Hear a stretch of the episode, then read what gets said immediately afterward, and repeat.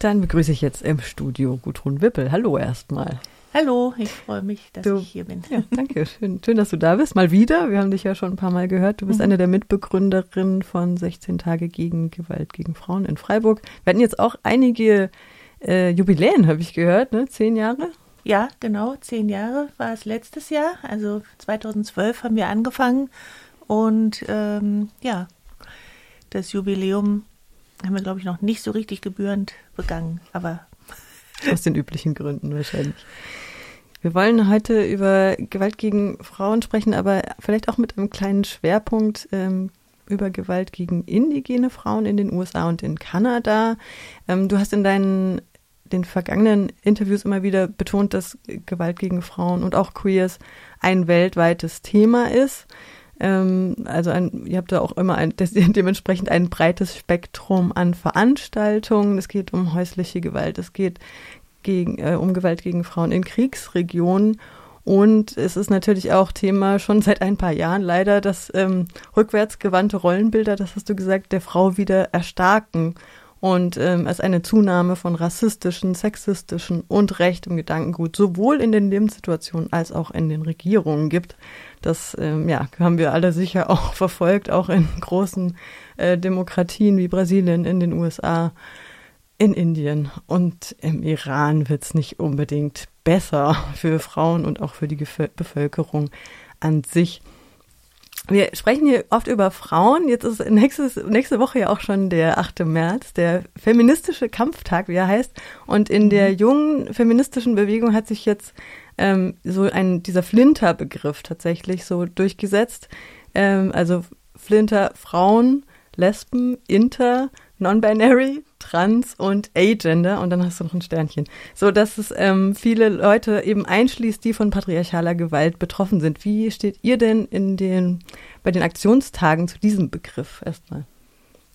Also auf jeden Fall ähm, wird dieser Begriff ähm, mit einbezogen. Also mhm.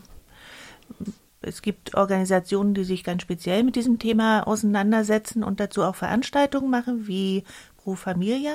Mhm. Die hatten in den letzten Jahren dazu auch äh, ja, Veranstaltungen und Diskussionsrunden und so weiter, Workshops. Ja. Hm. Und du hast auch äh, angesprochen die Convention of the Elim Elimination of Discrimination Against Women. Das, da gab es auch ein Jubiläum, ein 40-jähriges, auch schon über ein paar Jahre her. SEDA kurz. Mhm. Magst du mal erläutern, was diese Konvention besagt?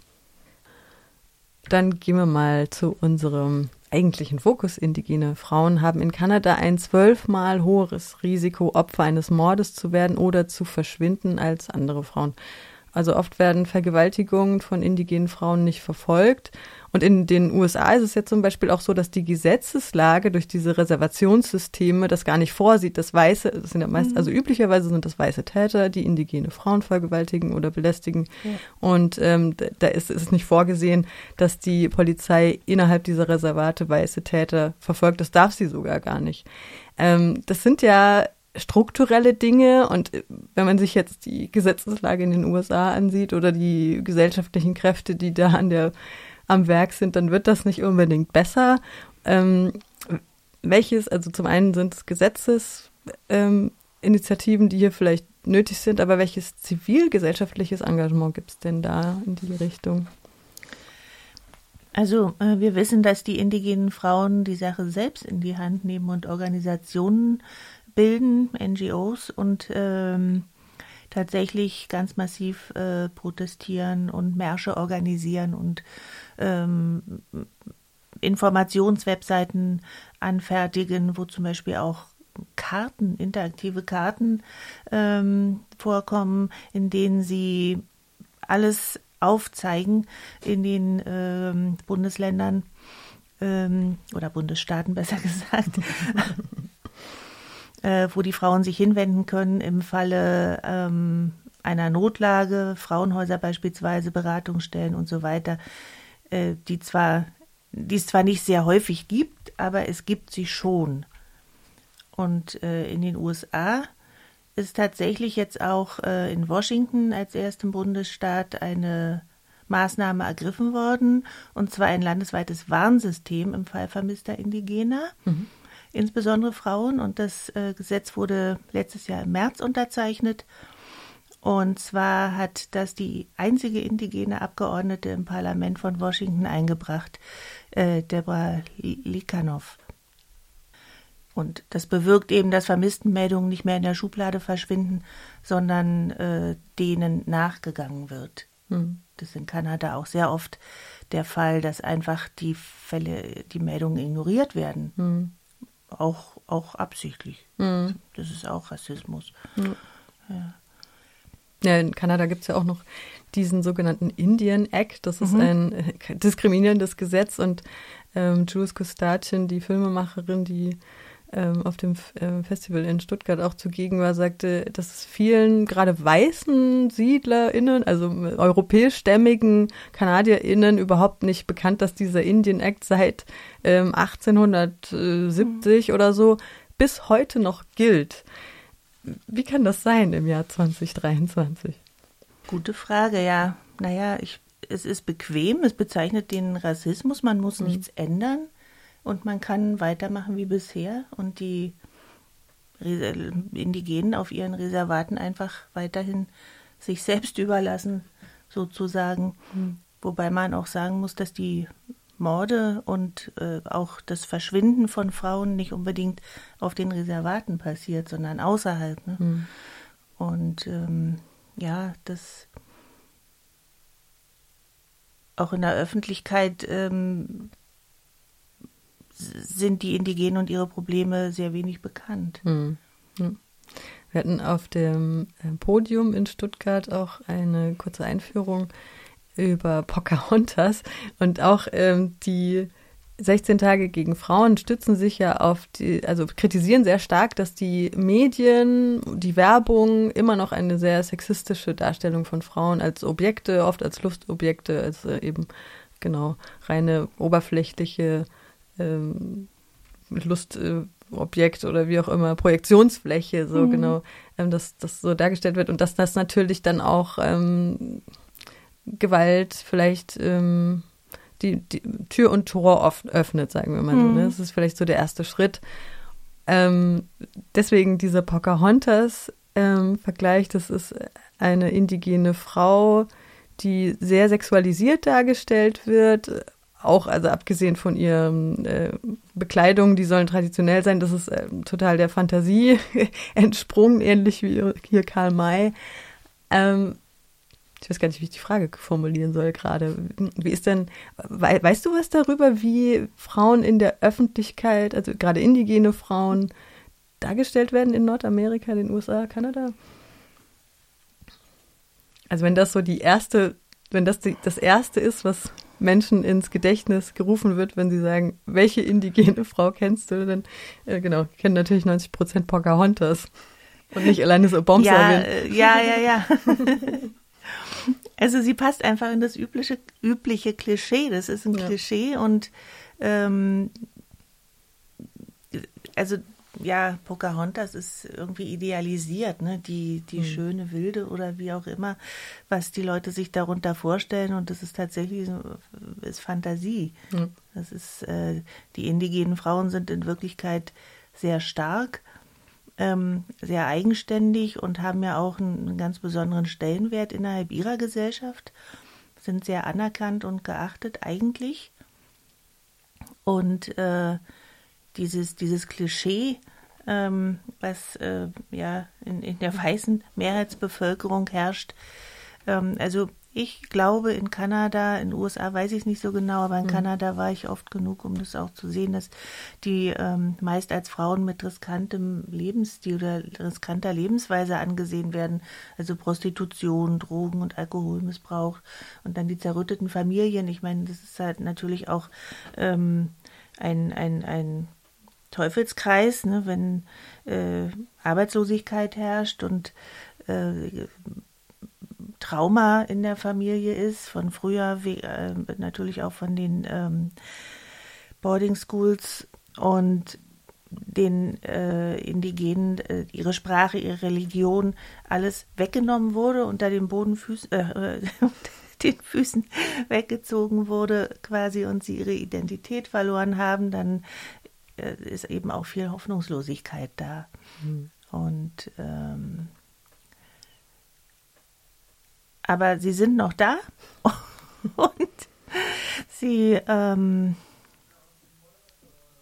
setzen sich hartnäckig und immer mehr gegen diese Diskriminierung ein. Viele strukturelle Ungleichheiten, auch Jules ähm, hat das benannt, dass viele der Älteren in Armut leben, die, aus Gründen, die halt äh, eben menschengemacht sind, eben vom Kolonialismus halt gemacht wurden.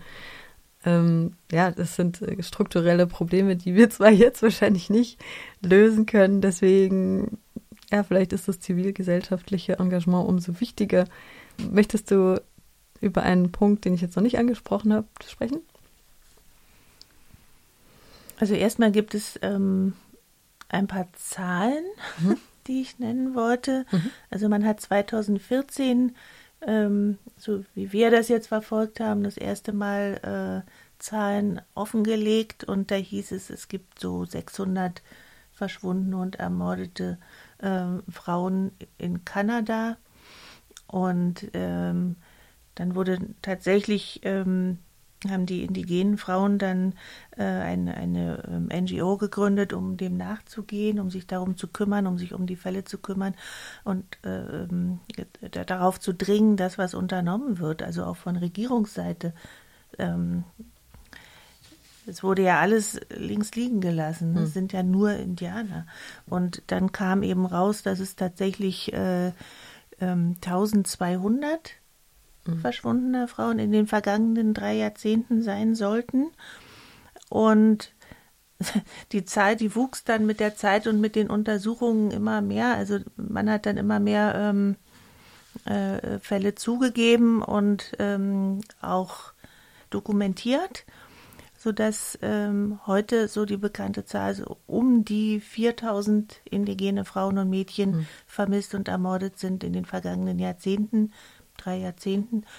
Und äh, in Kanada spricht man von 5712 ähm, vermissten und ermordeten Frauen und Mädchen, Indigenen hm. natürlich, mhm. weil mhm. ähm, die Mehrheitsbevölkerung ist da weit weniger von betroffen. Und aber 80 Prozent der, ähm, der Fälle sind von weißen mhm. äh, Tätern begangen hm. worden. Und sie wissen, also die Familien, die wussten am Anfang überhaupt nicht, wie sie damit umgehen sollen. Es gibt einen Film, Highway of Tears, mhm. den haben wir ja auch in Freiburg gezeigt und äh, wir hatten die Expertin Monika Seiler zu Gast, die dazu auch einen Vortrag gehalten hat und ähm, also mehrmals innerhalb der 16 Tage gegen Gewalt gegen Frauen. Und sie, ähm, dieser Film zeigt sehr viele Interviews mit Familien, weil die Familien sind natürlich betroffen. Das ist Trauma für, für die ganzen Familienangehörigen. Umso schlimmer, wenn dann äh, ihre Vermisstenmeldung nicht ernst genommen wird oder auch ähm, ja, die Mädchen oder Frauen ermordet aufgefunden werden und die Fälle einfach nicht geklärt werden. Und somit haben sie dann NGOs gegründet und mehrere äh, indigene äh, Frauenorganisationen beschäftigen sich sehr mit dem Thema. Hm.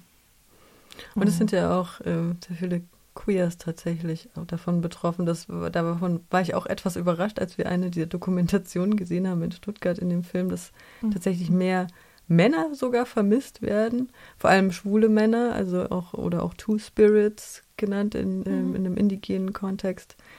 Weißt du darüber was oder ist das nicht dein Fachgebiet? Also ehrlich gesagt äh, habe ich das auch zum ersten Mal mhm. auf dem. Filmfestival so wahrgenommen. Hm. Ja, also klar, wir konzentrieren uns auf das Thema Frauen ja. und ähm, die ähm, Queers hm. und Two-Spirits, natürlich sind die auch da, hm, klar. Hm. Aber das rückt jetzt erst so langsam ins Bewusstsein, hm. glaube ich. Das, ja, also damit kenne ich mich nicht wirklich aus, aber es wird angesprochen und es wird thematisiert zunehmend. Ja. Mhm. Um nochmal den Bogen zu schlagen, vielleicht mhm. zu vorhin dem Flinterbegriff, ist mhm. ja auch eine mhm. Form von patriarchaler Gewalt tatsächlich, wenn Queers angegriffen werden. Und ja. ja. Deswegen werden diese Personen halt auch mit bedacht in diesem Flinterbegriff. Und das kommt jetzt langsam auch in, in der feministischen Bewegung an und auch vielleicht auch in der, hoffentlich vielleicht mal in der Mehrheitsgesellschaft und in dem Diskurs. Ich weiß nicht, ob ich noch so einen Fall zählen ja. soll. Also, und zwar gab es äh, in Vancouver einen Serienmörder, der über viele Jahre indigene Frauen ermordet hat. Und die Polizei unternahm überhaupt nichts, obwohl es viele Verdachtsmomente gab. Und erst nachdem Frauen und indigenen Organisationen da massiv protestiert haben, wurde äh, die Polizei aktiv in Vancouver und hat mhm. den tatsächlich verhaftet. Sein Name ist Picton gewesen und er hat äh, die ermordeten Frauen, also er war Schweinefarmer und hat die ermordeten Frauen an, ihre, an seine Schweine verfüttert. Und äh, das ist, also ist eigentlich das, ja, der, der bekannteste Fall oder der der äh, am bekanntesten geworden ist. Und in den Fokus gerückt sind diese ganzen Morde und, und auch ähm, vermissten Fälle der indigenen Frauen tatsächlich erst als eine Weiße in demselben Gebiet ermordet aufgefunden wurde und die Umstände oder, oder die, die Situation sehr den Fällen ähnelte, die den indigenen Frauen passiert ist. Und da kam dann ein Aufschrei in der Öffentlichkeit und da wurde eingegriffen und da hatte man natürlich ähm, auch ein, ja irgendwie eine Handhabe, ne? Hm. Also wenn diesem Fall nachgegangen wird, da sind daneben noch die ganzen indigenen Frauen und ähm, da musste einfach was passieren. Aber äh, es gab da eine Untersuchungskommission und die Untersuchungsergebnisse wurden dokumentiert, aber tatsächlich richtig viel passiert ist da noch nicht. Also es wurden keine wirklichen Konsequenzen gezogen oder Gesetzesänderungen mhm. anberaumt. Das, das steht wirklich noch aus. Da ist noch viel zu tun. Das steht noch aus, ja. Das hat Jules Kustatin auch im Interview mit mir gesagt, wir haben immer noch einen langen Weg vor uns, auch wenn manches besser wird, wenn die Beteiligung einfach auch größer wird der, der indigenen Menschen, Frauen aller Geschlechter, ähm, die einfach Mitspracherecht haben und ihre Kunst machen, ihre, äh, politisch ihre Stimme erheben. Also, ja, es wird sicher nicht von heute auf morgen passieren. Aber vielleicht sind wir auf einem guten Weg. Gut, Ruhm, ich danke dir für dieses Gespräch. Ich danke dir.